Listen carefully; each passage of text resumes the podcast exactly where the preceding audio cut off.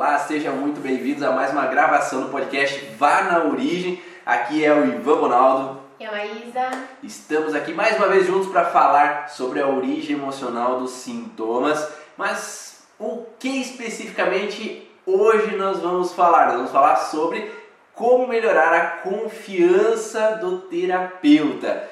É, é uma coisa muito difícil de acontecer, né? O terapeuta ficar na insegurança, o terapeuta ficar às vezes com uma dificuldade de abordar o paciente, de conseguir então auxiliar por completo aquela pessoa que está ali na tua frente a sair dos seus sintomas, das suas fragilidades por uma insegurança, uhum. uma falta de confiança de si mesmo. Né? E hoje nós vamos abordar um pouco mais sobre isso. Então, antes de mais nada, meu nome é Ivan Bonaldo e eu trabalho como mentor de terapeutas. Eu busco sempre auxiliar profissionais da área da saúde a entender e compreender um pouco mais sobre a origem emocional dos sintomas e terem resultados mais eficientes nos seus atendimentos. Sou o instrutor do curso Origens e a Maísa está aqui comigo hoje como minha convidada especial para nós trocarmos um bate-papo. E eu espero que vocês aí também nos ajudam com as informações que vocês têm, a experiência que você tem também nos seus atendimentos para fazermos grande comunidade aqui de troca de informação. Não adianta nós aqui conversar, falarmos e vocês não deram feedback aí de vocês sobre o que vocês viveram. Então esse é o objetivo sempre da comunidade Origem, ter grandes trocas de informações, porque cada um tem suas vivências e pode auxiliar uns aos outros a modificar o desenrolar dos atendimentos e termos resultados mais eficientes. Mas sempre foi tranquilo, Maísa, atender? Não, ainda não, é, Eu acho que a gente está em constante transformação, mas a cada passo, a cada dia, a cada, a cada curso, a cada orientação, a cada experiência vivida no consultório, a gente vai melhorando. Mas com certeza, se olhar para trás, é, só foi pior, né? Então, o fato da confiança, acredito que a gente precisa criar ela, porque não é uma coisa comum de a gente ter, né? Não é algo muito nato. A gente já tem dificuldades para vir ao mundo, para estar na barriga, para viver, para nascer, para depois, né, na infância, tudo a gente está se adaptando, aprendendo realmente. Alguém precisa nos ajudar ou às vezes nos apontar o caminho. E só assim a gente vai ganhando essa experiência e essa confiança. Então, o fato de é, hoje talvez estar um pouco melhor é fruto, né, resultado de muitas, muito caminho, muita coisa. Por mais que às vezes tenham pessoas que têm mais facilidade de chegar, ou porque tem alguém que nos coloca, alguém que realmente nos fala, nos dedica mais tempo para nos ajudar, eu acho que é isso, é a ajuda, é a perseverança, é a dedicação de a gente buscar aquele caminho, para que hoje tenha mais confiança. E o fim eu acho que nunca é, né, Ivan? Porque a gente sempre tem um quesinho, tem uma dificuldade, com aquilo que às vezes aparece de dificuldade no dia. Você tá bem, tá tranquilo, você chega às vezes naquele dia a algo que te deixa sem confiança. Perfeito. E uma, eu cheguei a copiar aqui uma das informações do que é confiança, né, pra gente pegar essa linha de pensamento. Então, em psicologia, a confiança pode ser entendida como um estado psicológico que se caracteriza pela intenção de aceitar a vulnerabilidade. E aí, quem aí tem facilidade de aceitar a sua vulnerabilidade, de não ser capaz ou perfeito completamente, com base em crenças é, otimistas a respeito das intenções ou do comportamento do outro? Pode também ser entendida como uma crença na probidade moral, na sinceridade de alguém. Então podemos ter uma falta de confiança a alguma pessoa, então eu não confio naquela pessoa, ou eu não confio a mim mesmo, porque trouxe dentro de mim algumas crenças erradas. E como são às vezes instaladas essas crenças? Pode ser por traumas pessoais, então nós mesmo como terapeutas vivemos traumas pessoais lá no passado, relacionamentos familiares ou amorosos que trouxeram às vezes uma sensação de incapacidade, de, de não sou bom bastante, de inferioridade, os bullying que às vezes passamos durante o decorrer da nossa vida, a discriminação que pode ser racial, de gênero, sexual, ou pelo teu intelecto, ou pelo que você faz, né? Falta de informação e conhecimento, falta de habilidade, experiência e efeito de ansiedade e depressão. E a gente sabe, dentro do mundo das leis biológicas, que existem alguns pontos específicos que acabam desencadeando esse padrão de alteração e não necessariamente seja algo, ah, qualquer pessoa que tenha depressão tem esse processo, qualquer pessoa que tenha ansiedade tem esse processo, mas existem alguns padrões específicos que nós trazemos de alteração. Então, uma das questões que eu tinha muito era essa falta de confiança, essa insegurança e uma timidez tremenda quando eu era criança. E eu tinha essa dificuldade de falar em público e apresentar trabalhos. Era péssimo. Meu TCC na faculdade foi tá, tenebroso porque o falar ali em público era extremamente complicado, né? Não sei se você já viu, Maísa, que se fala muito da zona de conforto, uhum. né? Então eu estou na zona de conforto,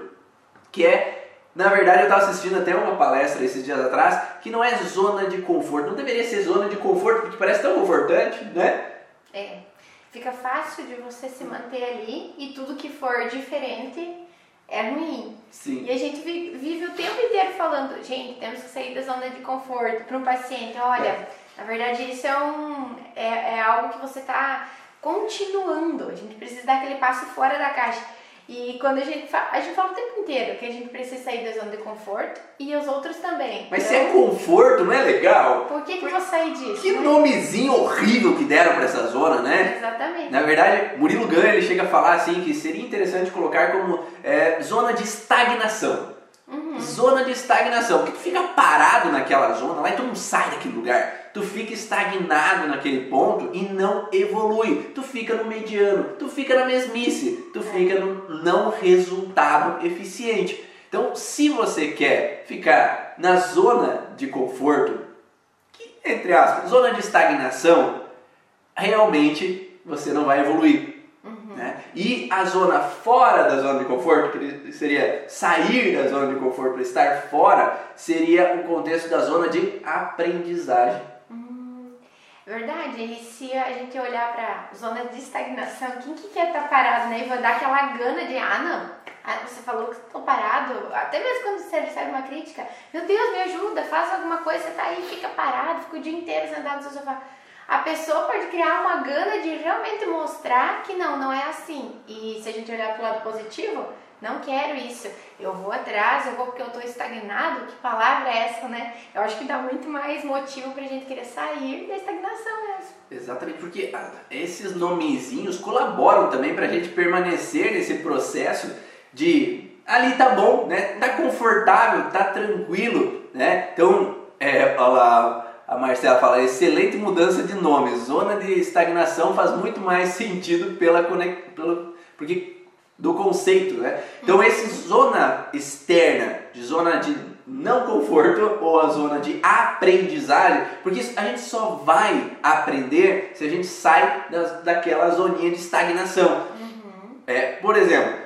ah, eu poderia estar muito bem essa semana mais tranquilo, sossegado, atender os pacientes, ir para casa e ficar sossegado, relaxado no sofá, uhum. mas não decidi fazer um curso e daí eu atendo das 7 até as 4 horas da tarde e das 4 horas até as 9 da noite eu faço o curso. Tá? Então, nada de estagnação. Então é um processo de aprendizagem. E esse processo de, de aprendizagem, ele é um processo evolutivo. Só que quando a gente aprende algo, não é necessariamente muito fácil colocar em prática. É. Porque nós vamos primeiro entender, estudar aquela informação, colocar na cachola, como dizem, trazer para dentro de si aquela informação e aí começar a pôr em prática. Mas quando você começou a fazer alguns cursos diferentes do teu habitual, saindo então da zona, aquela zona de estagnação para a zona então, de estudo, né? de você buscar mais informações, de aprendizagem. Foi fácil colocar em prática? Não é fácil. Não é fácil, primeiro porque a gente crê que eu preciso estar pronto para começar e eu só vou estar pronto ou nunca vou estar pronto desde que eu não comece, desde que eu não realmente não coloque em prática. Então, colocar em prática, primeiro eu preciso ter todo uma, um conhecimento de tudo aquilo que eu, que eu aprendi, ou pelo menos de estudar um pouco, já ir lá e pegar alguém que pelo menos tu conhece, alguém que você diga, ó, oh, eu tô aprendendo, vamos lá, deixa eu pegar em você, deixa eu tentar, ou deixa eu pedir para você algumas coisas, porque a falta de prática, ela nos leva a não querer praticar porque eu tenho medo de errar por não saber, por não ter bons resultados. Então, quando a gente não coloca em prática, lá no início que realmente é difícil, você fica esperando, não, mas amanhã eu começo. Não, mas eu preciso saber só mais uma coisinha. Não, mas depois de alguns dias eu vou. Ah, e isso vai dando tempo, muito tempo ao tempo, e você vai perdendo a, aquela vontade de pôr em prática realmente, de começar. Começar nunca é fácil, você sempre vai querer esperar estar tá perfeito, perfeito nunca vai ser, acho que nem nunca vai ser mesmo, porque para mim talvez esteja bom, para você que está recebendo já não gostei porque eu melhorei de 15 coisas de uma não, você pode não gostar disso, só daquilo que você não melhorou. Então, se você não começar realmente com os primeiros passos engatinhando, aquilo nunca vai acontecer ou ser algo que realmente te realize. Não é fácil começar, mas é o primeiro passo e é importante. Então ali entra uma frase que é bem interessante, assim, começar antes de estar pronto, né? Porque se você espera e uma das dos videozinhos do curso Origens lá, no comecinho é esse contexto de estudar, ter o conhecimento. Então, o primeiro passo para você se sentir mais confortável, mais confiante é estudar. Porque se você não estudou, tu não tem informação e não tem como ter confiança para dar uma informação se você não estudou ela. Né? Ah, eu assisti um vídeo lá e eu falei até um, esses dias atrás, deu um exemplo.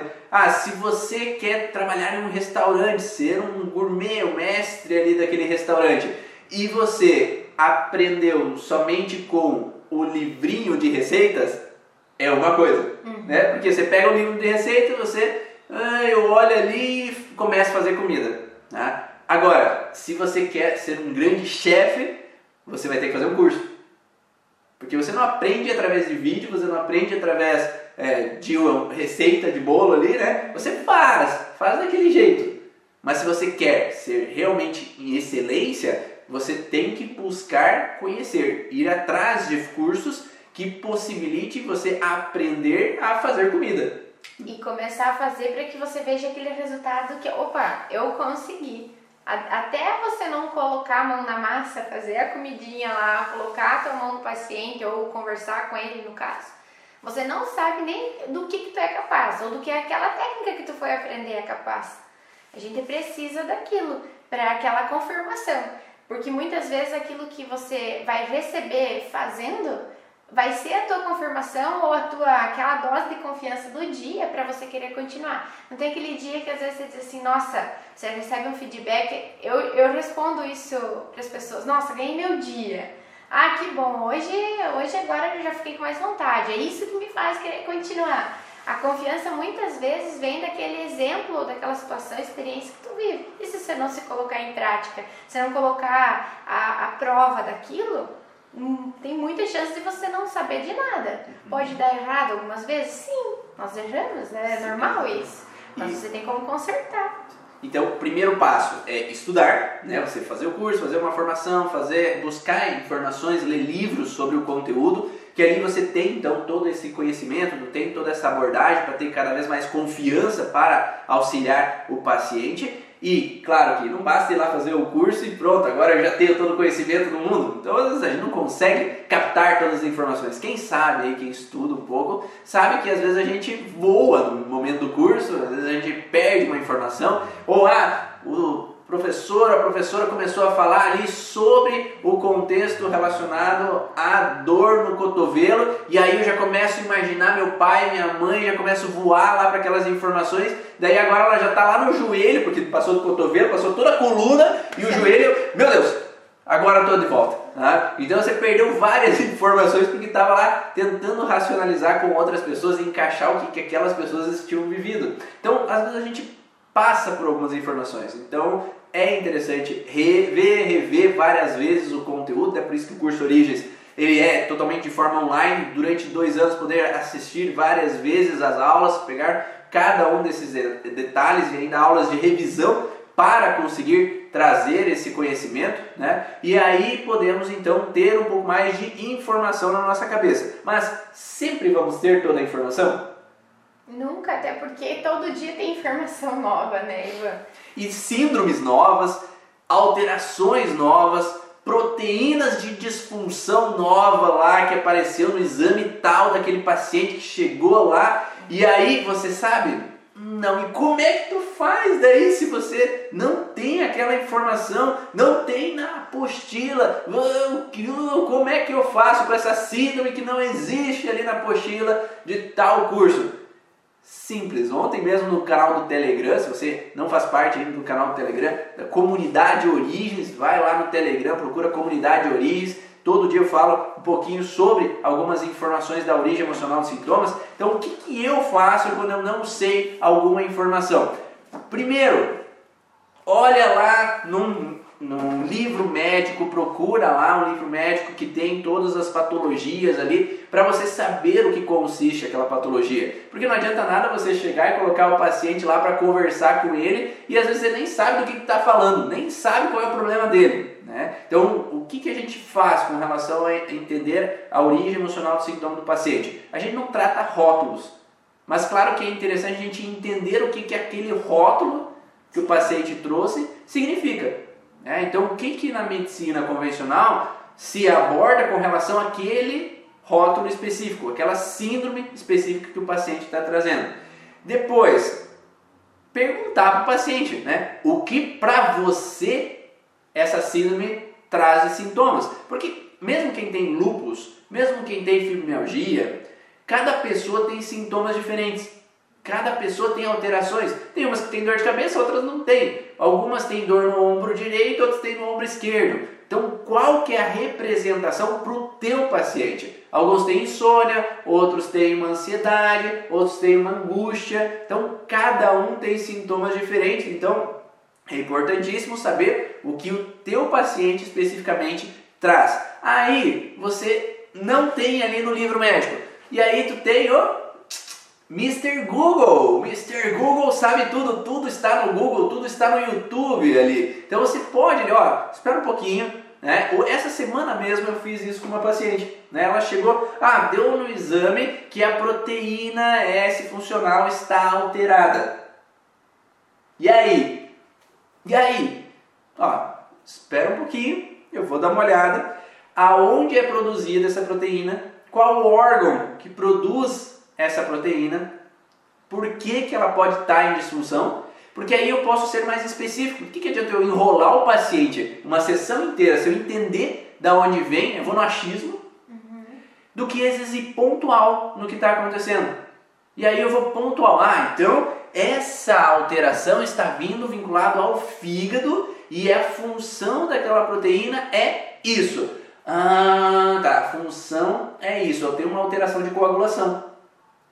Então, bah, alteração de coagulação. O que, que significa isso? Vamos lá, outro livro, pega lá, ó, se você tem o livro do Hammer, dá uma folhada lá no que está acontecendo no livro do Hammer. Ou se não, lá tu tem a apostila do curso Origens, ó, foi impressa agora quentinha, né, para a próxima turma do curso Origens, né, Maísa? Então a próxima turma tem aqui ó, a apostila novinha do avançado. Então eu sei lá, então, ah, que a constelação fronto-occipital tem aula semana que vem, né, para os alunos do curso de avançado. Ah, tem alteração fronto-occipital, constelação. O que, que é essa constelação? Então tá na apostila, tá do lado. Qual que é o medo teu como terapeuta de olhar numa folha, de olhar numa apostila? O paciente ele não quer saber se você sabe tudo, se você uh, consegue entender todas as informações, quer saber que tu dê resultado dele. Se você for preciso no que está acontecendo, você vai dar resultado. E é isso que importa. Tá? Então, ah, ó, esse sintoma não é tão frequente né, aqui, na clínica. Então, eu vou dar uma olhada aqui rapidinho, só para eu entender então coloca ali na apostila ali os post-its, uma relação para você saber aonde que está cada um dos órgãos específicos. Dou uma folhadinha lá, ah, agora eu consigo ser mais preciso. Faz sentido, Maísa? Faz sentido, porque quanto mais informação eu tiver, seja ela à mão ou na cabeça, não importa. O que importa é que com certeza aquele paciente trouxe uma queixa, é importante para ele, é importante ele sair dali melhor, diferente para algo positivo. E para nós isso também, que é uma validação aquele resultado do paciente. Então, da forma como eu consegui trazer, a gente, ele dizendo que ele melhorou, que ele teve alguma, alguma modificação positiva, é algo que já vai te, vai enchendo aquele teu caminhozinho da confiança. Então é muito importante. É, porque às vezes as pessoas colocam, por exemplo, só uma técnica, né, e a gente segue muito naquilo. A gente precisa abrir a nossa cabeça que existem coisas que vão fugir um pouco da técnica que você tem costume ou aquela maior força de, de, de conhecimento. Então a gente precisa dar uma olhadinha. Por que não pegar o celular? Por que não pegar um, um outro livro, um outro suporte? Desde que seja para um resultado positivo, eu acho que é muito importante. Eu acho que eu fico muito mais incomodado de não trazer um resultado, né, um auxílio para o paciente, do que às vezes ficar ali uma sessão inteira. Eu acho que eu fico incomodado enrolando ali o paciente, uhum. né? Sentindo que eu não sei aonde que eu estou indo. É, se eu não sei onde eu estou indo, qualquer resultado é válido. E o resultado pode ser não ter nada de resultado. Uhum. Né? Então, se eu não sei que direção tomar, às vezes vai dar o oposto do problema. Às vezes eu vou ir para outro lugar e às vezes aquilo, aquela sessão vai ficar meio bagunçada e às vezes sem orientação dá mais confiança para o paciente e ele terá uma melhor e mais, melhor e mais rápida, como a Paula falou ali. Uhum. Sim, então, se o paciente sabe que você entendeu daquele contexto, você foi buscar sobre aquela informação, e se possível, às vezes tu pode perguntar antes, né? Então, se você tem a possibilidade de ter o um contato com o paciente, ele mandou a um WhatsApp falando que ele quer uma sessão, e você pode perguntar antecipado. Então, se você não gosta de, de olhar ali a apostila na hora da sessão, Pergunta para ele qual que é a tua demanda, qual é o sintoma que tu gostaria de trabalhar e aí você já prepara a informação, você já estuda antes, você já tem o conhecimento antes e aí você já consegue então dar um suporte mais de qualidade ali naquele momento, você não precisa pesquisar nada ali naquele momento. Mas se não é possível, por que não olhar? Por que não visualizar? É, eu já fui em vários médicos que quando eles vão ali perguntar sobre determinado sintoma, ele vai lá folhar e dar uma olhada. Ou no homeopata, ele vai lá folhar e dar uma olhada qual que é a homeopatia ali, qual que tem mais relação, ou na fito, ou na, em outras abordagens. Por que não, às vezes, ir olhar e confirmar e ser preciso, do que às vezes jogar aleatoriamente a informação. Né? Então, primeiro passo é estudar, segundo passo é pesquise ali. Né? Não há problema, se você não está com confiança em trabalhar sobre aquele sintoma, pesquise sobre ele. Então, olhe sobre ele antes de conversar com o paciente, assim você consegue ter um pouco mais de confiança em dialogar e ser mais preciso do que às vezes fazer perguntas aleatórias sem sentido algum naquela abordagem. E depois colocar em prática, né? como a Maísa falou. Então, se você estuda, você pesquisa ali, tem a informação, só que não coloca em prática, ah, eu não consigo. Então, eu tenho, às vezes, algumas pessoas que falam, ah, não, as coisas não estão andando, as coisas não estão fluindo, eu não estou conseguindo. Ah, você terminou o curso, você terminou de estudar? Ah, não, parei na primeira módulo. Tá, mas daí, como é que tu vai conseguir se você nem estudou primeiro? Né? Então, não tem como você colocar em prática se você nem viu como é que funciona o processo. Uhum. Se você nem está acompanhando as aulas direito, se você nem está seguindo com o conteúdo. Então, primeiro você tem que ter o conhecimento, você tem que buscar a informação. Então, de nada adianta não ter informação, né? porque daí tu não vai conseguir mesmo, uhum. não vai ter confiança sem informação. E aí, se você não pratica, às vezes não tem, não tem como, às vezes, ter mais segurança, né? Então, ah, se eu não analiso com relação, e uma coisa que a gente fala sempre é, às vezes você pode analisar mentalmente. Então, você está lá na reunião de família, no Natal, Páscoa, e aquele, aquela tia lá está com aquela gastrite. E aí tu começa. Hum, já aconteceu isso, Maísa? Já. Acontece bastante. Porque a gente acaba que, é, até pelo fato de ter visto em algum lugar no teu material, ter até a curiosidade de entender se, peraí, deixa eu ver se isso realmente faz sentido, né? Ah, tá lá com uma dor e tal. Ah, direita, esquerda, ela tem um jeito de ser dessa. Ou tá cantando parabéns e tá aplaudindo com a direita, né? Aí você já vai lá, viu umas não, deixa eu te perguntar. Ou às vezes as pessoas até chegam a perguntar pra gente, né? A gente vai falar, isso não tem nada de adivinhação, né, Ivan? É aquilo que realmente traz a, a, o teu estudo, traz a, a apostila de origens, por exemplo.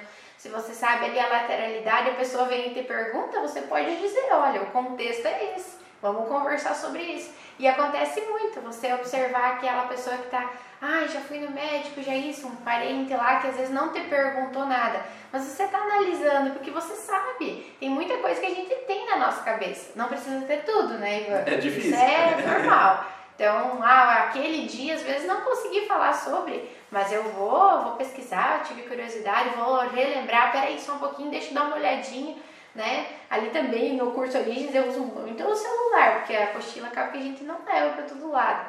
O celular, deixa eu dar uma olhada, assiste um pouquinho ali da aula, você já pega o jeito. Então, alguma coisa a gente vai ter na nossa cabeça, algumas coisas não. Ontem eu estava pensando assim sobre o que não é confiável, né? O que não é confiável. Tive duas palavras que vieram à minha cabeça assim, que uma é a insegurança, então alguém que é inseguro ou aquilo que você tem insegurança, parece que não é confiável para ti. Ou que é disfuncional. Por exemplo, né, olha, não, não vai, não sai hoje com esse cara porque ele tá estranho. Eu acho que ele tá, tá precisando ver alguma coisa. Não passa por aquela ponte, por aquela escada, porque ela tá frouxa, ela tá bamba. Então, quando a gente se olha, né, tendo uma insegurança por medo, né, por não ter estudado, por não ter colocado em prática, por aquela, aquela patologia, aquele sintoma do paciente ser muito estranho, a gente acaba ficando inseguro. E isso não é confiável. Talvez para quem está te olhando como terapeuta também, né? Que vai gerar um outro olhar que vai te deixar um pouco aquado. Ou para você mesmo pensar assim, eu tô inseguro nisso, porque eu não coloquei em prática, porque eu, é o meu primeiro paciente depois da origem. Você vai ficar inseguro. É algo que não é confiável, mas você vai ter que colocar aquilo à prova. E o disfuncional, então, né, você às vezes até falhou para chegar ali. Para você estar disfuncional, existe uma falta de alguma coisa e existem as falhas também. Você não fez isso direito. Às vezes acontece, a gente falha. E é a ordem de pesquisa, né? Quando a gente vai fazer pesquisa, quando a gente vai estudar sobre algo, a gente gera uma hipótese e através dessa hipótese a gente vai fazer testes sobre essa hipótese e quando se faz teste sobre hipótese, algumas coisas vão dar certo, outras coisas não vão dar certo. Né? Então imagine uma criança que ela vai começar a caminhar. Então ela está engatinhando e ela quer, ó, ó, a hipótese. O meu pai e minha mãe estão andando. Eu também posso. Eu também posso, né? Se eles estão andando, hum, é uma hipótese que eu também vou conseguir. Mas como que eu vou conseguir? Tá, eu vou ficar de pé aqui no sofá. Oh, deu certo. Consegui, deu certo, funcionou. Agora eu vou dar um passo no chão. Então é uma tentativa e erro. A criança desiste? Não, né? Geralmente não desiste. Ela vai tentar de novo. Então o que, que não deu certo? Então eu começo a pensar: ah, não deu certo me soltar do sofá. Então e se eu der o passo segurando no sofá? Então ele dá o passo segurando no sofá. Ó, funcionou, deu certo. Então é tentativa e erro. Então, se desde criança a gente já vem de uma metodologia de tentativa e erro, por que, que nós não podemos, como adulto, errar? Ah, por que, que, como adulto, nós temos que ser perfeito? E daí volta no contexto da zona lá de estagnação. A zona de estagnação é eu não posso errar. Então, se eu não posso errar, eu vou fazer sempre do mesmo. Eu vou fazer sempre a mesma coisa. E a zona do aprendizado é uma zona de tentativas e erros de aprendizagem. Então eu posso às vezes errar um pouco aqui, eu errei ali. Então, se não deu certo, não funcionou, chama o paciente de volta. Uhum. Qual é o problema de falar para ele, ó, oh, vamos olhar de novo de uma outra maneira. Vamos olhar de uma outra forma, se não funcionou. Tá? Então a gente aprende errando. Quem aqui vai dar um Diz aí, quem aqui já sentiu que o erro foi uma alavancagem para você crescer? Que você sentiu ali, ó, vai, eu errei ali, agora eu preciso estudar mais para me sentir mais confiante e evoluir. Fala eu aí, quem, quem já passou por isso, né? Então, me diz aí se é verdade isso para você também. Tá? Porque se a gente erra uma vez, a gente deixa de tentar. Se a gente não dá resultado uma vez, a gente deixa de continuar naquele processo. E aí, se a gente deixa, a gente volta para aquela zonazinha da estagnação e permanece lá dentro daquela zona de estagnação sem fluir no processo de aprendizagem. Então, o aprendizagem faz parte o errar. Tá? Então, claro que a gente vem de processos da nossa vida de diferentes contextos com relação ao errar. Né? E o que, que é esses diferentes contextos? Ah, lá na infância, se eu errava, meu pai me pá, uma, uma apanhava. Se eu errava, eu era criticado. Se eu errava, a minha mãe me deixava de lado e me excluía, não ficava emburrada comigo. Então eu posso ter medo de errar, com medo de que eu me sinta rejeitado, com medo de eu sentir recriminado, com medo de me sentir julgado ou desvalorizado de alguma forma. Então essa sensação de baixa confiança, ela vem com um medo por trás. Então a gente não tem baixa confiança se não tem medo, né? Mas... É. E até nessa questão de quando a gente é criança, a gente é limitado, muitas mães perguntam, né? Falam assim, tá, mas existe limite? Existe, gente, mas a gente esquece muito de fazer o elogio no momento em que tá tudo bem. No momento em que ele realmente acertou aquela criança, enfim, um funcionário, até o marido, a gente tem muito a, o jeito de, de criticar, de recriminar o, que, o erro, o que está errado. E o que, que eu vou fazer? Eu vou sempre colocar que para aquela pessoa eu estou recebendo que o erro é um problema. E que quanto menos eu errar, melhor. E quanto menos eu me mexer, menos eu erro, gente.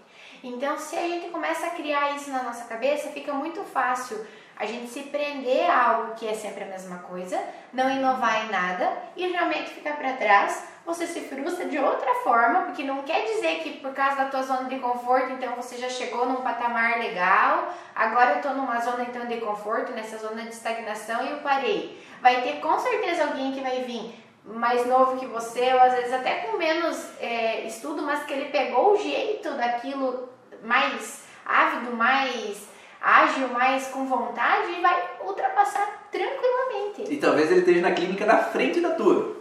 Exatamente. e ali, às vezes, o que faltou foi realmente aquela vontade de você dar aquele passinho fora. De, de realmente se colocar um pouco à prova, de ficar até as 9 horas da noite todo dia, né? Então, assim, nem sempre é fácil, mas não precisa ser difícil.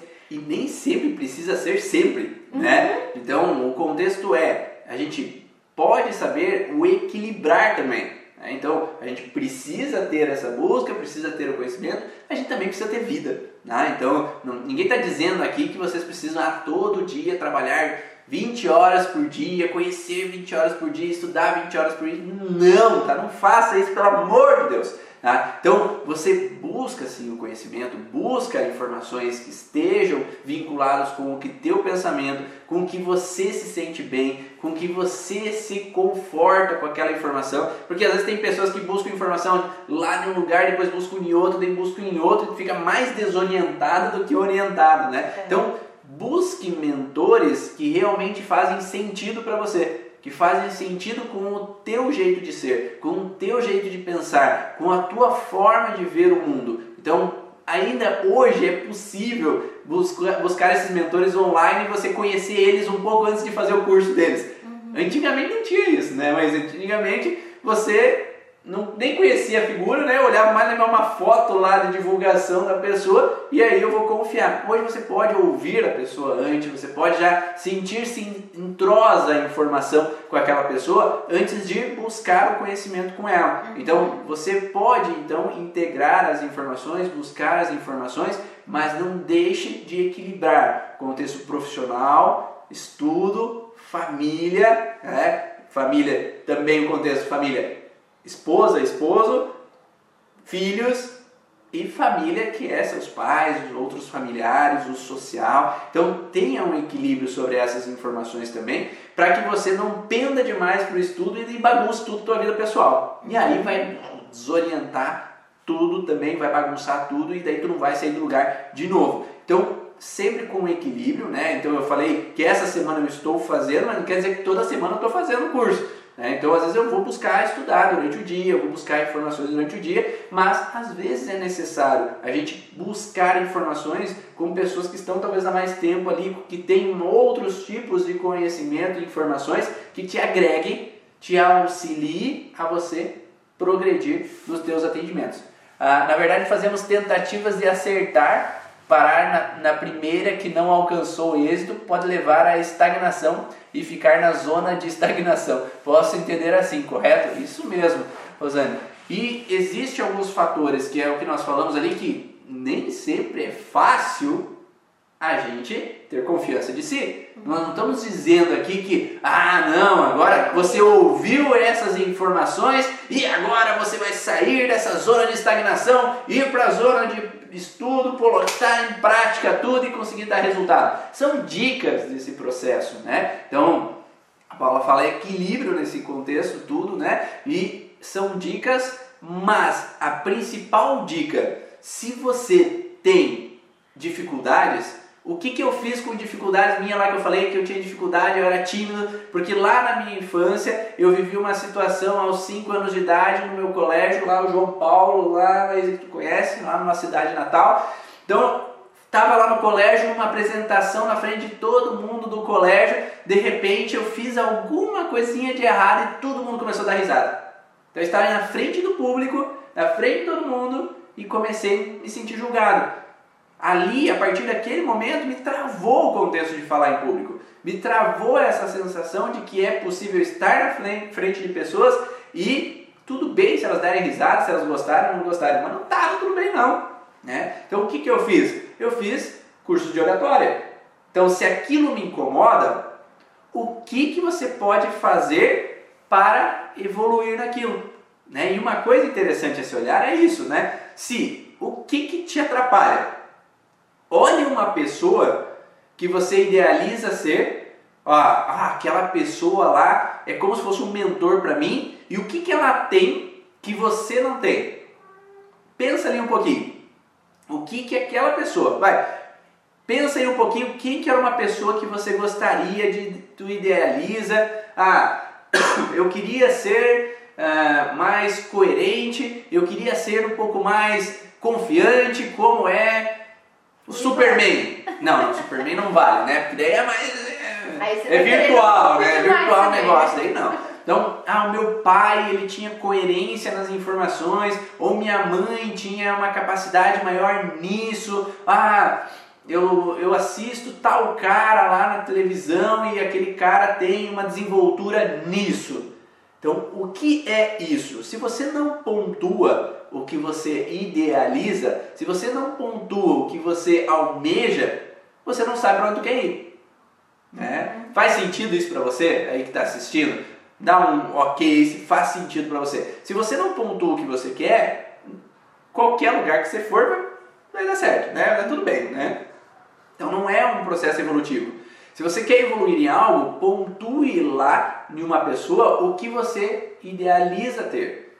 E aí busque ir atrás daquilo que vai te proporcionar chegar a isso. Uhum. Ah, então se eu quero ter mais coerência no meu atendimento, o que, que aquela pessoa faz para ter coerência no atendimento? Ah, ela estuda bastante, ou ela tem esse tipo de formação, ou ela age assim ali no, na consulta. Então eu vou buscar entender o que, que ela faz para eu ter esse resultado. Eu, eu acompanhava um cara que era é, ele era de desenvolvimento pessoal, né, que é o Gabriel Goff. Ele tinha um curso de desenvolvimento pessoal e lá no passado ele era jogador de games, posteriormente jogador de poker e posteriormente de desenvolvimento pessoal. Olha só o nível. Então, o que que esse cara fazia? Então, ele começou a jogar poker e ele começou a ver que ele, no nível básico ali do poker, ele tinha um determinado resultado, ele ganhava os jogos. Só que ele, quando ele passava de nível, ele ia para um nível maior, não dava resultado, porque ele perdia os jogos. Então quando ele investia mais dinheiro na hora do poker, ele se quebrava porque ele perdia tudo. E o que, que ele começou a pensar? Mas deve ter alguma coisa diferente que esses jogadores desse nível maior, ah, desse nível de milhão ali, eles devem fazer alguma coisa diferente. E aí ele começou a estudar o que esses jogadores faziam para que ele conseguisse passar de nível, né? Porque ele conseguisse chegar naquele nível e estar bem. E o que aqueles jogadores faziam era meditação yoga. E tá fácil, né, Ivan? Às vezes a gente observa coisas que acha que é, é muito difícil, não. Aqueles caras lá, sei lá o que eles estão fazendo, eles estão dedicando muito tempo, eu não tenho esse tempo, e às vezes é detalhe. E esse detalhe que você fala, né, mas é um detalhe extremamente importante, porque nos jogos de grandes números, se eu fico ansioso, se eu fico tenso, se eu fico preocupado uhum. e eu não tenho uma coerência emocional para estar ali bem, para atender o paciente, para eu estar bem, porque me perguntaram como que eu faço para atender um outro profissional da área da saúde da mesma área e me sentir com confiança. É ter essa coerência emocional. Quando você está equilibrado emocionalmente para estar ali, estar relaxado, estar tranquilo para poder realizar o processo, a tendência é que flua muito mais fácil. Que qualquer coisinha no meio da sessão que o paciente fala, ah não, isso não condiz, ou isso não, não, não, isso não faz sentido. Que você tenha coerência para se manter ali na sessão e continuar olhando de uma outra maneira, talvez. Uhum. Porque por isso que no cursoria a gente coloca vários tipos de possibilidades sobre uma alteração. Se uma não condiz, é, são possibilidades. Você não decreta para o paciente que, ah não, você tem alteração no fígado, é isso. Você tem alteração relacionada ao ombro, então é, é isso. Não, a gente nunca decreta nada, porque a única pessoa que sabe o que viveu é o paciente. E aí, quando a gente pode jogar possibilidades, se o paciente nega aquela possibilidade, você não pode ficar bravo que ah, esse paciente não quer falar nada, ou se, ah não, ele, ele não quer contar nada, ele está meio do contra. Porque às vezes você pode não estar realmente no ponto certo. Uhum. Então nem nada é um decreto e uma lei que aquilo é realmente aquilo. Porque nós podemos ter conflitos reais, conflitos virtuais, conflitos simbólicos, que às vezes não condizem exatamente com o que é para você. E os transgeracionais que a gente não vai poder muitas vezes confirmar ali. Você vai falar lá de um bisavô, de um tataravô, a pessoa não sabe nem de que lado que vê essa pessoa. Então não tem também, não, não dá pra gente se apegar a, essa, a esses detalhes nesse momento também, porque aquilo que você aprendeu e que você fez, se tá dentro de um contexto, lembre-se que a nossa mente lá é um quebra-cabeça. Às vezes essa peça está bem escondida ele vai precisar de alguns dias também para se resolver. A gente não pode se cobrar tanto, porque uma das, uma das outras queixas da, dessa falta de confiança, e vai que eu vejo que eu já tive muito isso, trabalho isso constantemente, porque a gente precisa se tratar, né, Ivan, uhum. de muita coisa que vem muitas vezes do transgeracional, não é nem da nossa infância, não foi nem pai e mãe que, que julgou a gente, mas traz é de você não, além de não fazer algo de bom, é fazer algo de ruim, você tem aquilo na tua cabeça de que você pode causar um problema ou eu não melhoro essa pessoa e ela passa a ter outro tipo de pensamento ou outras reações que a gente sabe que pode acontecer e você começa a pensar que você faz um mal para a pessoa. E isso ali você precisa saber que de algum, de algum lugar veio a sensação para você. E se você coloca tanta energia naquilo, é algo que você fica esperando acontecer. Pode ser que aconteça. A gente precisa nos tratar e olhar para isso. Eu tinha muito disso, ainda tenho que me tratar, porque é como se você tivesse que levar aquele paciente o tempo todo sobre sua responsabilidade.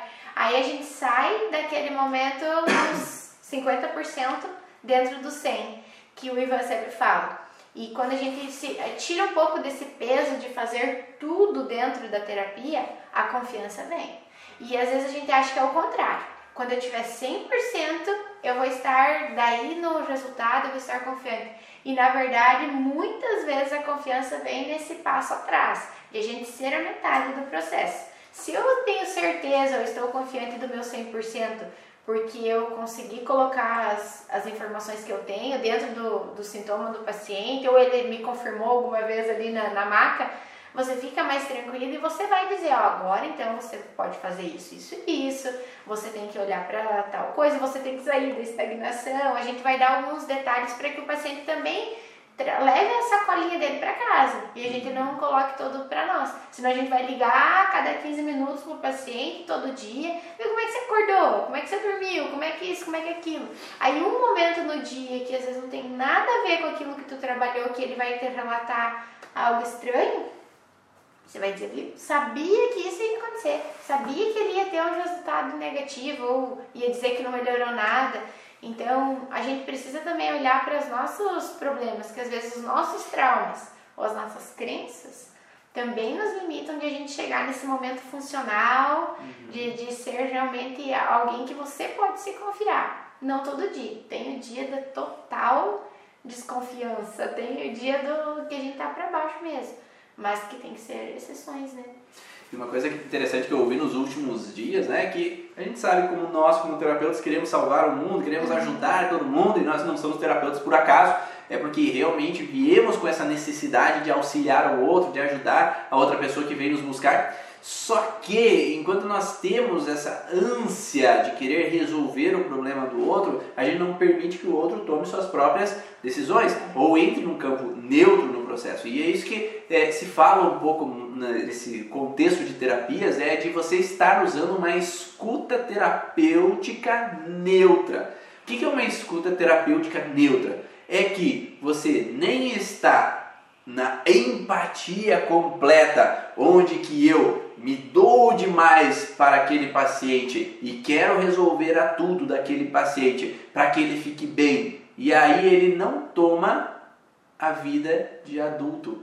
Então a gente trata o paciente como uma criança. Aquela criança que quer ali reclamar dos problemas dela, que não toma o papel dela de adulta, de responsabilidade em tomar a sua própria vida o paciente é o responsável pela vida dele, não é o terapeuta que é responsável pela vida do paciente e que vai transformar a vida do paciente. O paciente é seu próprio, ele tem sua própria responsabilidade, ele já é um adulto quando é um adulto que vem ali na consulta. Se não, se você atende crianças, você tem os adultos ali do lado, de preferência, porque eu geralmente atendo com os adultos do lado, porque eu não falo para a criança em geral, eu falo para os adultos o que eles precisam mudar, para que eles saibam o que eles possam estar errando para que aquela criança esteja ficando naquela posição, porque os pais são os pais, os adultos, e não são os filhos dos filhos, né? Então, enquanto a criança está assumindo aquele papel de adulta naquela história,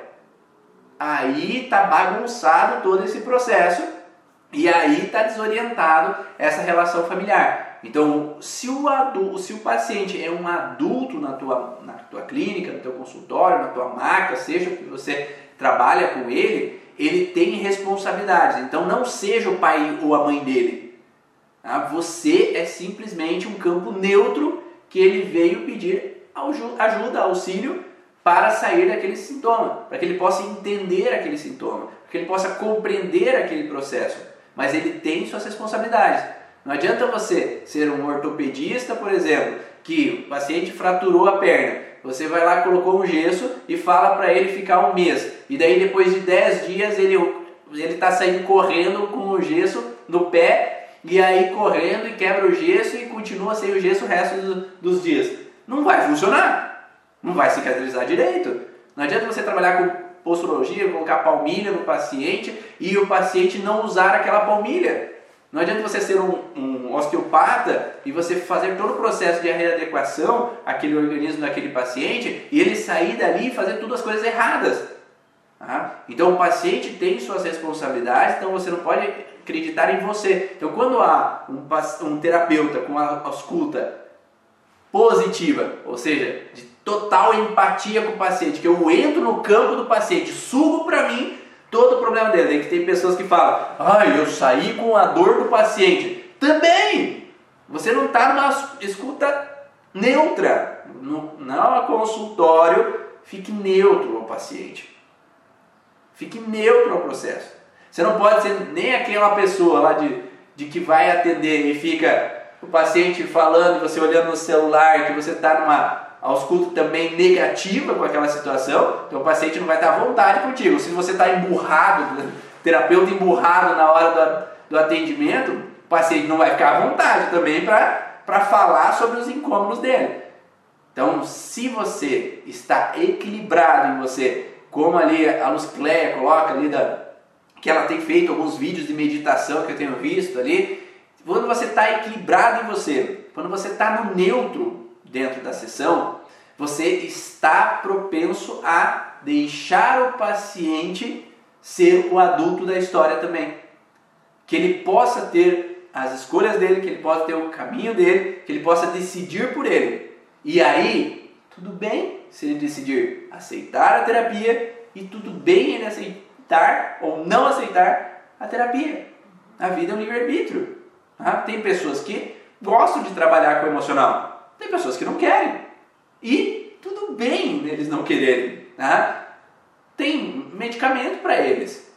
Eles podem buscar em outras terapias. Você é da mesma forma que às vezes tem alguns alunos que falam: "Ah, meu pai não aceita que eu que eu fale sobre isso com ele, ele não aceita que eu mude". Tudo bem. A vida é um livre-arbítrio. Uhum. É a escolha dele e ele vai ter outros recursos. Os recursos dele. Né? Ele pode buscar outros recursos em outros lugares. Uhum. E é a escolha dele, né, Maísa? É, e nem sempre quando a gente pega esse paciente no colo as coisas dão certo. Porque Raramente, né? É, a gente imagina que não, deixa que eu faça, deixa que eu vou ver com, com um colega como é que eu posso te ajudar e o que, que você vai comprar para fazer tal coisa e isso. Às vezes até muita orientação acaba bagunçando o paciente e você toma ele para ti e deixa que eu vou te ajudar. E a melhor coisa é você realmente estar neutro para que ele possa voltar para você mas para que ele também encontre outros meios de ficar melhor. Porque em algum momento também foi, a Iva falou que muitas vezes a pessoa busca você porque ela sabe que de alguma forma você pode ajudar. E muitas vezes não é simplesmente pegando no colo e minha terapia vai fazer tudo para ti. Às vezes é indicando um colega que tem alguma coisa diferente, indicando uma outra terapia, alguém até da mesma, da mesmo ramo. No caso, eu vou dizer, não, olha, vai lá no Ivan, Ivan tem né, uma, um conhecimento diferente, ele vai poder te ajudar, porque aqui a gente não está alcançando. Ou agora o próximo passo para o seu, seu tratamento, acredito que seja com a constelação familiar, com o reiki, com uma outra terapia. E isso vai fazer aquele paciente gostar muitas vezes de você e não aquilo que você vai, não, tudo bem, pode deixar, você vai melhorar daqui 48 horas, você vai estar tá bem porque, nossa, eu consegui trabalhar tudo. E isso aí às vezes vai ficar disfuncional, mesmo tu tendo todos os conhecimentos, mesmo você tendo acertado as informações, e às vezes aquele paciente não estava bem na tua, na, no teu contexto, não foi nem que você falhou, às vezes foi porque realmente o paciente não estava no contexto, às vezes foi obrigado, aquela pessoa que só ligou e disse marca para o fulano, fulano chega lá não sabe nem o que está fazendo. Então a gente tem que olhar para todo, se permitir errar e se permitir deixar o paciente também nessa distância, né? E o terapeuta não pode ficar na, no conflito de Deus, né?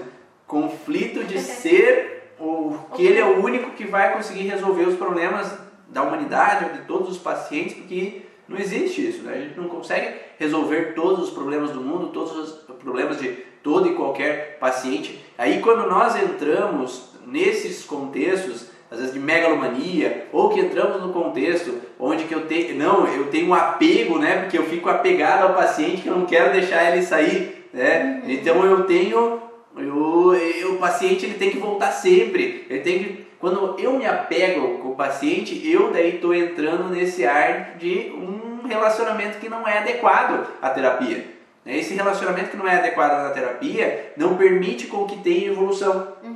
Né? O paciente que fica apegado ao terapeuta é o paciente que não quer melhorar, porque ah não, é, ah, o fulano vai lá me entende, o fulano conversa comigo, ah, porque lá eu tenho atenção. E você não está ajudando nada o paciente, porque você não está dando livre-arbítrio a ele, mas sim uma dependência.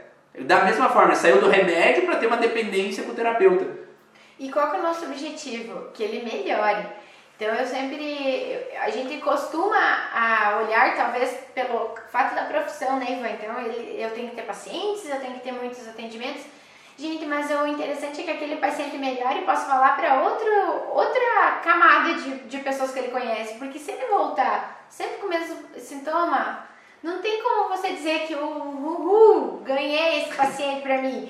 Você ganhou ele quando ele fala de você, ou quando ele traz um, traz outro, e de vez em quando ele volta, porque um dia ele, ele torceu o tornozelo e ele quer ver você. Um dia ele tem dor de cabeça, um dia ele quer olhar algo crônico. Um dia surgiu a pandemia, bagunçou toda a vida dele, ele vai é. te procurar, né? Então ele lembra com muito carinho e apreço do seu trabalho de você. Mas não que ele vai ter sempre aquela mesma pintinha aqui que é tratar todo dia. Gente, isso não é resultado positivo.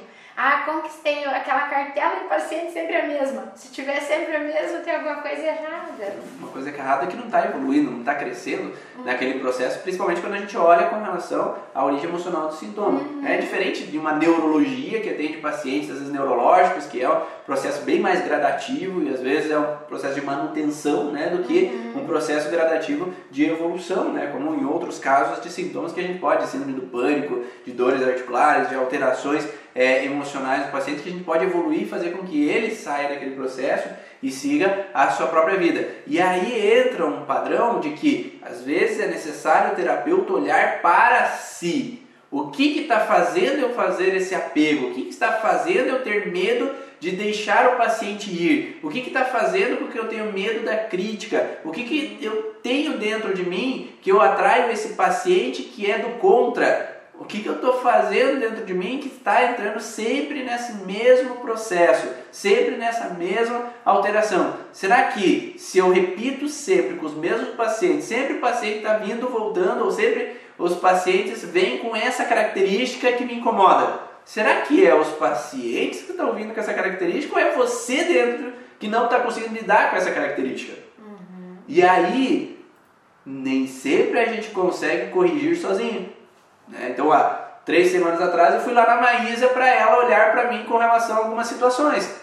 Então, às vezes eu não consigo olhar para dentro de mim. Ah, semana passada eu fiz uma osteopatia para olhar sobre outras questões. Ah, dois anos atrás eu fazia psicoterapia para olhar sobre outras questões. E tudo bem ir olhar com outros olhos, tudo bem ir olhar com pessoas que às vezes enxergam da mesma maneira que você. Né? Porque nem sempre a gente consegue, tá meio cego e não consegue ver né, essas situações mesmo. Não, a gente, é dificilmente, até porque se eu tô repetindo o padrão, é algo que ou ainda não me incomodou o suficiente, né? Ou que não chegou talvez a hora de você melhorar. Mas tem aquela semana que aparece um monte de paciente com a mesma coisa e você ah, só vai cair a ficha, ou às vezes não cai a ficha. Depois da semana inteira, de cinco dias, você teve sete pacientes com a mesma queixa. e isso acontece. Ah, você vem um monte de pai lá com seus filhos que estão relutantes para a tarefa de casa. Você vai olhar, você tem um igual em casa. Então, assim, às vezes você vai dizer, é, pai, eu acho que você tem que ter um tempo para o seu filho fazer essa tarefa de forma lúdica. E você para assim, né, e pensa, puxa vida, eu tenho que fazer isso.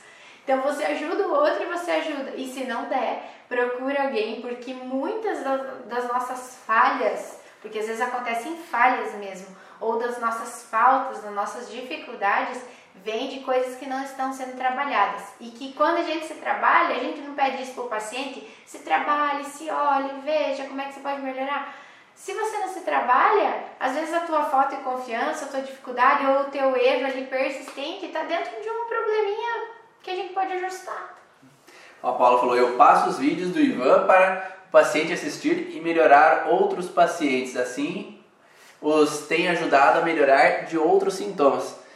Olha lá, tem várias maneiras de a gente abordar e olhar essas informações. Espero que vocês tenham gostado de todo esse conteúdo aí do podcast Vá na Origens. Para quem quer ouvir o podcast posteriormente, é basta ir lá no Spotify, no Deezer, que você tem o podcast gravado em áudio a partir de segunda-feira. Já tem vários outros áudios de outros podcasts que estão lá disponíveis vai lá, podcast Vá na Origens, Ivan Ronaldo, que você consegue então ouvir esse conteúdo indo para o trabalho ou em algum momento que você quer, às vezes, fazer uma caminhada, fazer uma atividade física e quer sempre adquirindo mais e mais conhecimentos para vocês. Espero que tenham gostado desse passo a passo, então estudar, buscar esse conhecimento, ter as informações ali ao lado quando você não sabe sobre o conteúdo, então dá uma folhada, não tenha medo de olhar busque também olhar para si para entender o que está errado dentro de você que faz com que eu tenha esse medo de errar, o medo da crítica, o medo do julgamento das outras pessoas, porque quando a gente não consegue olhar para nós mesmos, a gente não consegue nos entender e evoluir, sair daquela zona de estagnação ali que é tão chamada de zona de conforto, que de conforto não tem nada naquela zona ali, para uma zona de evolução, de aprendizagem, de crescimento, que é o que todo aqui estudante e buscador da origem quer. Um grande abraço para todos vocês e eu vejo vocês numa próximo momento, na próxima live, terça-feira ou no próximo sábado. O que, que vamos falar no próximo sábado, Maísa? Segredo. Hum, deixa aí o que, que você está querendo saber um pouco mais. Um abraço! Tchau, tchau.